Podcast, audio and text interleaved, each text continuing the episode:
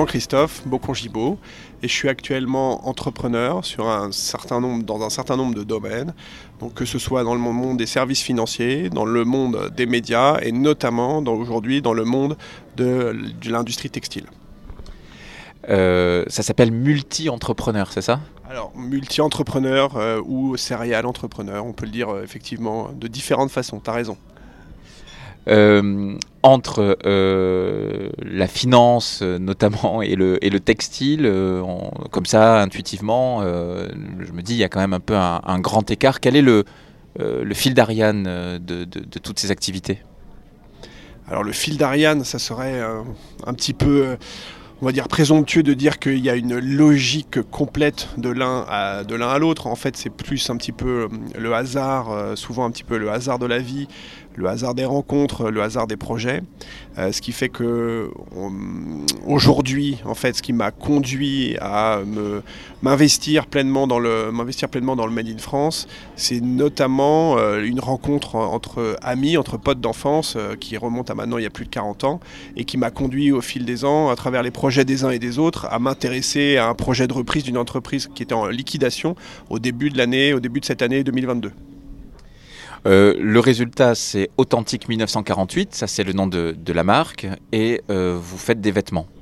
Exactement. C'est le, résultat, c'est ça, c'est qu'en fait, on est un atelier de production, donc un atelier, on, appelle ça une bonnetterie dans le monde, euh, dans le monde du textile, c'est-à-dire qu'on maîtrise euh, une grande, grande partie de la, de la chaîne de valeur.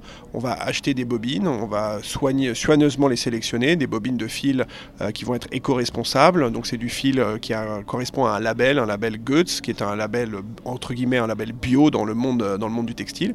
Et à partir de, de ces bobines, on va tricoter. On a donc à peu près une cinquantaine de machines aujourd'hui, qui sont des machines qu'on va qualifier un peu de vintage. Elles ont euh, l'âge de leurs artères, donc ça doit faire à peu près euh, aujourd'hui 50 ans à peu près ces machines-là, enfin 40-50 ans. Elles fonctionnent encore parfaitement, c'est-à-dire que c'est des machines euh, qui sont dans, dans une dimension complètement manuelle, mécanique. C'est vraiment de la mécanique, c'est comme une voiture. Il n'y a pas de commande numérique sur ces machines aujourd'hui, et donc, on les fait tourner aussi bien que possible pour qu'elles rendent un rendu de, de qualité. On travaille derrière après, une fois qu'on a tricoté toute cette matière, on travaille avec euh, des partenaires qui sont des ennoblisseurs, c'est-à-dire c'est ceux qui vont permettre de stabiliser euh, la matière et de leur donner une couleur particulière, un kaki, un bleu, un gris chiné par exemple. Et ensuite on récupère le tout, on le découpe dans, dans, notre atelier et on le confectionne. Donc là, on a un atelier avec des couturiers, des couturières, et on va jusqu'au produit fini, ensuite stockage et expédition. Qu'est-ce que tu as fait comme étude? Alors j'ai fait des longues études euh, qui m'ont pas prédestiné effectivement à faire aujourd'hui, euh, à être euh, impliqué dans le fabriquer en France. j'ai fait d'abord des études de commerce, donc j'ai fait HEC à la fin des années 90, et puis ensuite je me suis lancé dans des études, on va dire, pour rentrer dans la haute fonction publique. je suis diplômé du coup de, de l'ENA, et auparavant j'ai aussi fait un parcours dans le monde du droit et en Angleterre à la London School of Economics. Euh, quand on a ce, background d'études, euh, on rejoint généralement euh, de grandes entreprises ou, la haute fonction publique, on s'investit en politique, enfin il y a tout un panel d'options. C'est quand même ce que tu as fait au départ. Alors oui, quasiment, euh, sauf la politique. Euh, j'ai travaillé pendant 5 ans dans, la haute fonction publique, comme tu dis, au ministère de l'économie d'abord, puis ensuite euh, avec Jean-Louis Borloo à l'époque à son cabinet entre 2007 et 2009 à l'écologie, à l'environnement, l'aménagement du territoire, le grand premier, ministère en charge de l'écologie à cette époque-là, avec le Grenelle de l'environnement.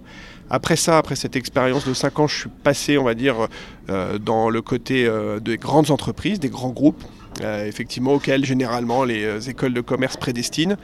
J'ai passé à peu près 10 ans euh, dans le monde de l'assurance, de la banque.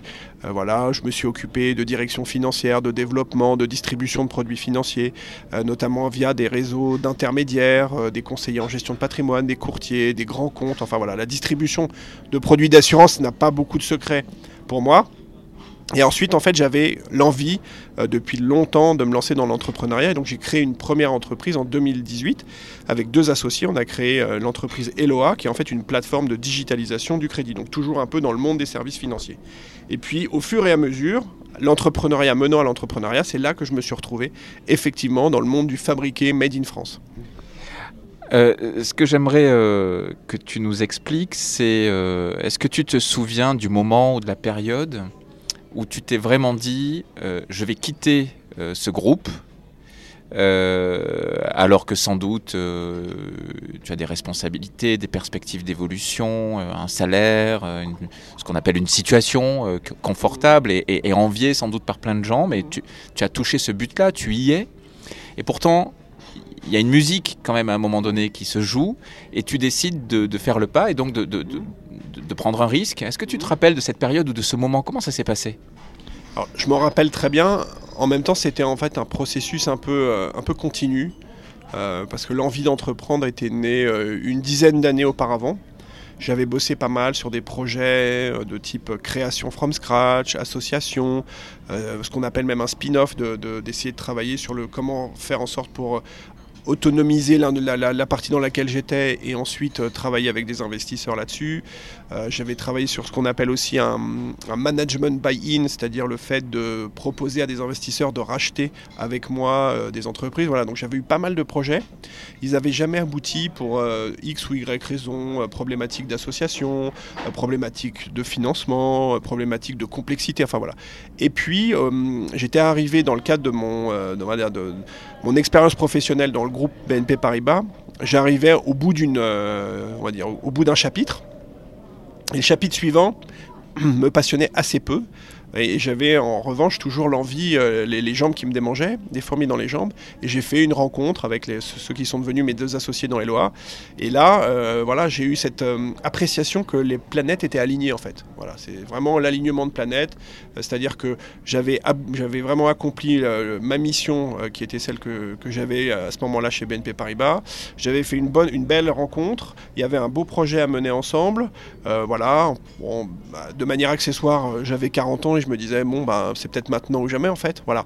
Et j'avais aussi toujours eu comme. Euh, comme, euh, comment dire, euh, comme vision, comme ressenti dans les grands groupes, que les grands groupes sont très forts pour, en, en, quelque sorte, essayer de vous jouer une petite musique qui est celle d'un confort qui se, qui se matérialise petit à petit. L'image que je prends souvent, c'est celle un peu du fauteuil club dans lequel on s'enfonce petit à petit. En fait, plus on attend, plus on a du mal à se relever, plus on a de mal à bouger. En fait, je l'ai vécu moi-même en étant manager de manager et en menant des plans de transformation. C'est parfois difficile, euh, en, fait, de voir les gens euh, en fait avoir des difficultés à se projeter. Et c'était surtout moi quelque chose que j'avais vraiment pas du tout envie euh, de, vivre et je voulais rester maître complètement, on va dire, de, de mon destin d'entrepreneur. Et c'est un peu comme ça que petit à petit les choses se sont faites, mais assez rapidement au final. Oui, peur de finalement qu'une vie passe et puis c'est trop tard. Euh, euh, quand même, donc il y a ce parcours euh, en toile de fond et, des activités qui sont quand même assez éloignées de l'humain, j'ai l'impression, dans tout ça, même si on, peut être au service de l'humain dans un ministère, euh, on, finit, par, euh, finit par arriver l'humain, mais quand même, quand on arrive dans une petite industrie, euh, une petite entreprise, et qu'on la rachète parce qu'elle est en difficulté, il y a des gens derrière, il y a des familles, est-ce que ça a été saisissant? Qu'est-ce que tu as vécu? Alors là, tu vois, sur ce côté humain, je pense que moi, ce qui m'avait motivé hein, pour rentrer dans la fonction publique, c'était euh, je ne le mettrais pas du tout en opposition euh, avec le côté humain. C'était l'idée de participer activement euh, à l'élaboration des, grands, sur les grands sujets de société, de, des politiques publiques et d'essayer de trouver une bonne organisation, enfin de contribuer à ça. En fait, le, résultat, c'est que c'était une période passionnante, on va dire géniale, en même temps, moi personnellement, j'y trouvais un tout petit peu moins mon, euh, mon compte, euh, de par euh, la difficulté de, voir l'impact concret de l'action quotidienne le matin quand on se lève et qu'on va au travail.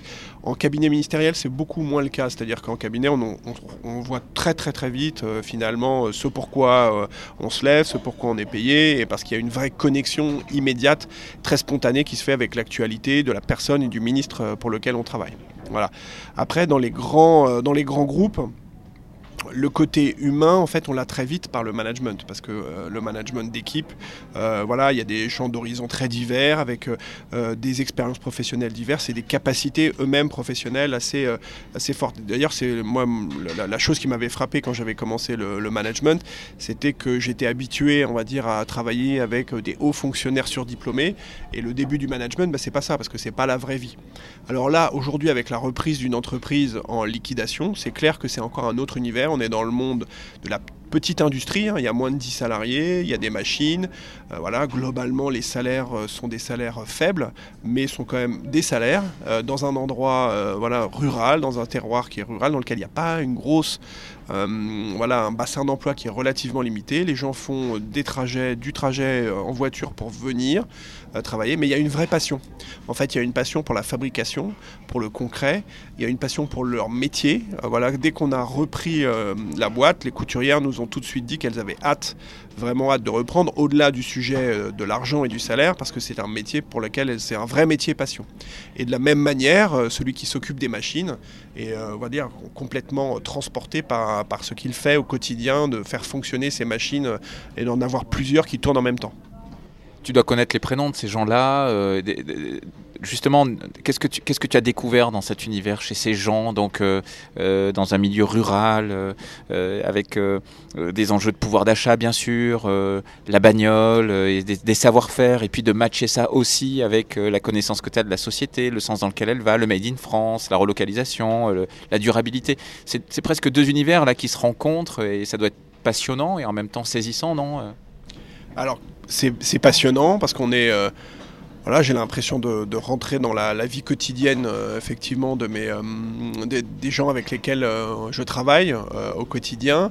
C'est des gens que je, connais, voilà, leurs états d'âme. Dans les les gens que j'ai managés jusqu'ici, assez vite, on, finalement, on crée aussi, on crée du lien. Moi, j'ai toujours eu cette attention particulière voilà, j'aime la relation sociale et donc j'ai toujours eu envie d'avoir avec les gens avec lesquels je travaillais quelque chose qui allait au-delà du travail. Mais c'est vrai que le rapport euh, qu'on a dans un atelier, dans une petite usine, est différent dans celui du, service immatériel. Euh, ça, c'est évident. Euh, la production concrète apporte autre chose dans le rapport entre, on va dire, l'homme et la machine, l'homme et la production. voilà, tout un tas de petites problématiques euh, classiques, enfin finalement. Mais et donc, en revanche, ce qui est clair, c'est que tout ça, ça s'insère très vite. Ce dont on se rend compte, c'est que ça s'insère très vite dans un territoire. Euh, ça, c'est la, grande dimension hyper différente par rapport au service. C'est que euh, s'insère dans un tissu économique, dans des partenariats qu'on essaye d'avoir, de travailler en réseau avec des gens avec lesquels on crée pas une dépendance, mais en tout cas on crée quelque chose de sympa ensemble pour euh, s'aider en fait. Une des premières choses qu'on a faites d'un point de vue on va dire, euh, enfin c'est pas institutionnel, mais euh, c'est de se rapprocher d'autres euh, entrepreneurs comme nous. donc on a été aidé. Donc régionalement, il y a une petite association à laquelle on appartient, qui du coup nous permet de travailler en réseau, d'identifier des bonnes pratiques, euh, d'être au courant aussi bien entendu de ce qui se passe sur tout un tas de sujets, parce que c'est vrai que la vie quotidienne euh, d'une entreprise, et encore plus dans l'industrie, c'est que en fait tout vous concerne, enfin tous les sujets, que ça soit de l'énergie, que ce soit les sujets euh, liés aux déchets, que ce soit les sujets du salaire minimum, enfin, tout, finalement tous les sujets que vous pouvez, dont vous pouvez euh, parler aux informations et qu'on sont des sujets qui concernent la vie euh, d'un chef d'entreprise dans cette nature-là. Donc il y a à la fois cette dimension hyper, on va dire, l'implantation dans un terroir. Moi, c'était un truc qui m'avait qui me qui m'a beaucoup botté en fait, qui m'a beaucoup vraiment intéressé dans ce type de projet parce que j'ai toujours eu à cœur de essayer dans mon activité. Euh, voilà, j'avais toujours eu envie de me projeter sur un, projet implanté dans un territoire, et la Dordogne en particulier, parce que c'est un, un, territoire pour lequel j'ai beaucoup d'affection, grâce notamment à cette amitié profonde qu'on a tous les quatre associés dans cette euh, entreprise. On se connaît depuis maintenant quasiment 40 ans. Euh, voilà, c'est l'endroit où on a fait nos 400 coups. Voilà, et on a un vrai, vrai attachement, et on a toujours eu envie de se projeter sur un projet économique local.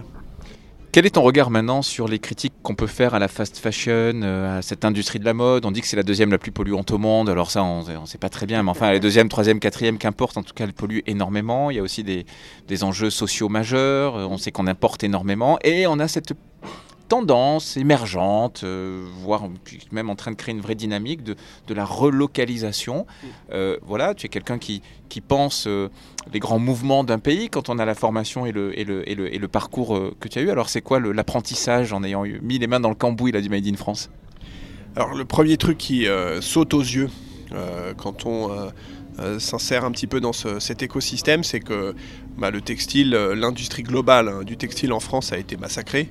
Euh, en l'espace de 20 ans, euh, j'ai pas tous les chiffres en tête, mais grosso modo, les ordres de grandeur, c'est que il reste aujourd'hui à peu près moins de 10%, je crois, de la, main-d'œuvre qui était utilisée, de la population active qui, était, qui travaillait dans le monde du textile par rapport à il y a plus d'une vingtaine d'années. Voilà, donc l'industrie du textile française euh, a vraiment payé, on va dire, euh, très très cher euh, dans le cadre de la mondialisation, la baisse des barrières tarifaires, notamment avec la Chine, avec ce qu'on appelle les pays ACP, notamment Afrique, Caraïbes, Pacifique. Enfin, voilà, l'histoire, finalement, le textile français, l'industrie du textile français, c'est un peu l'histoire de la mondialisation des 25 dernières années. Des choix stratégiques qu'on a fait, conscients ou pas, en faveur de telle ou telle industrie, de la, notamment l'aéronautique, la voiture, au détriment du textile, l'agriculture culture aussi peut-être au détriment du textile. Enfin bon, tout un tas de choix stratégiques euh, qui ont eu lieu dans le cadre de négociations commerciales. Ça c'est un peu le premier truc. Le deuxième, c'est qu'effectivement il y a beaucoup beaucoup d'excitation autour du Made in France. Voilà, ce qui est très bien, enfin on est très très content.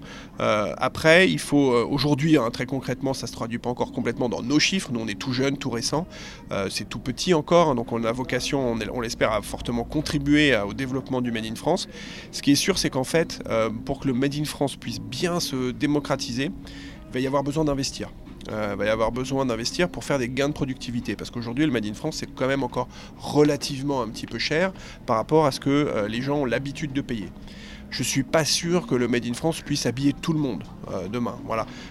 parce qu'on n'arrivera pas forcément à des prix qu'on peut avoir quand on va faire ce qu'on appelle du grand import en faisant venir des produits de Chine, du Bangladesh, du Pakistan ou du proche import, Turquie, Maroc, Tunisie, où il y a des entreprises qui, honnêtement, sont très très très très très fortes, euh, des grandes entreprises internalisées qui euh, produisent des choses de très très bonne qualité, de, parfois même de qualité meilleure que ce que nous on peut produire. On n'est pas euh, là-dessus, il faut, faut, être assez, assez humble. Hein.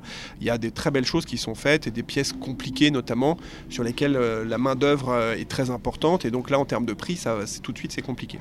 Voilà, donc il faut avoir en tête qu'il faut accepter de payer un petit peu plus pour le Made in France, voilà, de la qualité, tout ce qui est fait en France n'est pas forcément hyper qualitatif. Euh, là-dessus, il y a parfois un, effet marketing euh, qui est quand même euh, un peu trompeur. En revanche, en ce qui nous concerne, on essaye de faire au maximum la meilleure qualité. Ça, c'est vraiment grâce à nos machines, grâce à la qualité du fil, grâce à toutes les machines qu'on utilise, on, a un savoir-faire qui est plutôt reconnu aujourd'hui avec tous nos clients, que ce soit des clients entreprises B2B ou que ce soit des clients des particuliers. Euh, oui, pour terminer, euh, c'est peut-être un message qu'on a envie d'entendre euh, de ta bouche.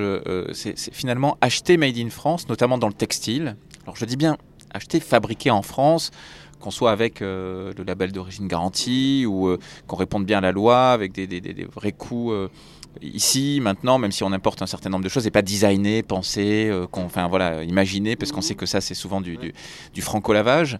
Mais, mais le vrai Made in France, notamment sur le textile, euh, euh, est-ce que tu peux nous confirmer et nous dire pourquoi c'est vraiment un, un, achat de consommation responsable, si c'est aussi une couche qui est importante pour nous?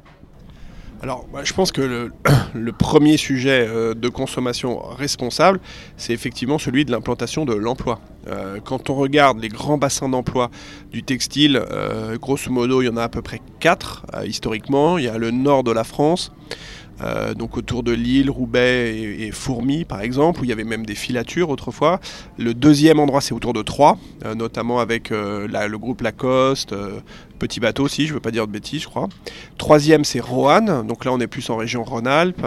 Et le dernier, quatrième dans le Gard autour de Nîmes. Donc en fait, chaque fois que vous achetez Made in France, et nous, donc nous en Dordogne, on est un petit cluster, voilà. Mais donc chaque fois que vous achetez Made in France, en fait, vous achetez derrière euh, clairement euh, des, ateliers, des usines euh, petites, grandes, qui ont produit en France et qui ont du coup pu clairement payer des ouvriers, des opérateurs de confection, voilà, des responsables de machines en France. Ça, c'est déjà c'est une grosse partie clairement de notre, de notre, de notre coût de production. Après, là, le point sur lequel il faut être clair, c'est qu'aujourd'hui, on produit quasiment pas, ou c'est vraiment epsilonesque, du coton en France. voilà euh, on verra dans le futur, mais en tout cas aujourd'hui, on n'en produit pas. Et il n'y a quasiment aucune filature de coton en France. Euh, donc typiquement, euh, il faut aussi être assez clair là-dessus. nous, dans ce qui nous concerne, on achète du coton par exemple en Allemagne, des filatures allemandes. Donc il y a Derrière, je pense que plus on achète Made in France, plus on va soutenir l'investissement en France pour refaire des capacités de production. Parce qu'en fait, ce qui s'est passé, c'est que toutes les capacités de production, on les a petit à petit perdues. On a formé des ingénieurs qui sont ensuite partis, puis après on a vendu les machines. Voilà. Donc euh, acheter, du, fabriquer en France, c'est soutenir le fait clairement de pouvoir réinvestir dans toute cette filière industrielle. Et puis, il y a bien sûr euh, euh, les normes, le, cadre euh, environnemental, sanitaire. c'est, on n'est quand même pas dans le même monde que quand on a des produits qui sont importés, qui viennent d'Asie ou autres. il semble qu'en tout cas, ce soit un argument fort qui est mis en avant, non? Oui, bien sûr, bien sûr. il, est, mis en avant par le fait qu'on a une des réglementations environnementales les plus strictes, ce qui fait qu'aujourd'hui, les, on va dire les, teintures, les ennoblisseurs industriels ont eux-mêmes euh, des normes à, respecter. Alors entre la réglementation européenne, notamment liée à REACH, euh, plus derrière les réglementations spécifiques aux installations classées pour la protection de l'environnement, il y a beaucoup, beaucoup effectivement de règles à respecter pour eux, ce qui fait qu'il n'y en a plus tant que ça. Donc ça, c'est un point d'attention à avoir. Hein. Il y en a aujourd'hui, nous, par exemple, on peut imaginer en avoir 3, 4 potentiellement. Euh, donc là, euh, ça peut être un, vrai, un vrai sujet au jour de demain hein, si, pour le développement de, l'industrie euh, textile en, France, cette, typologie.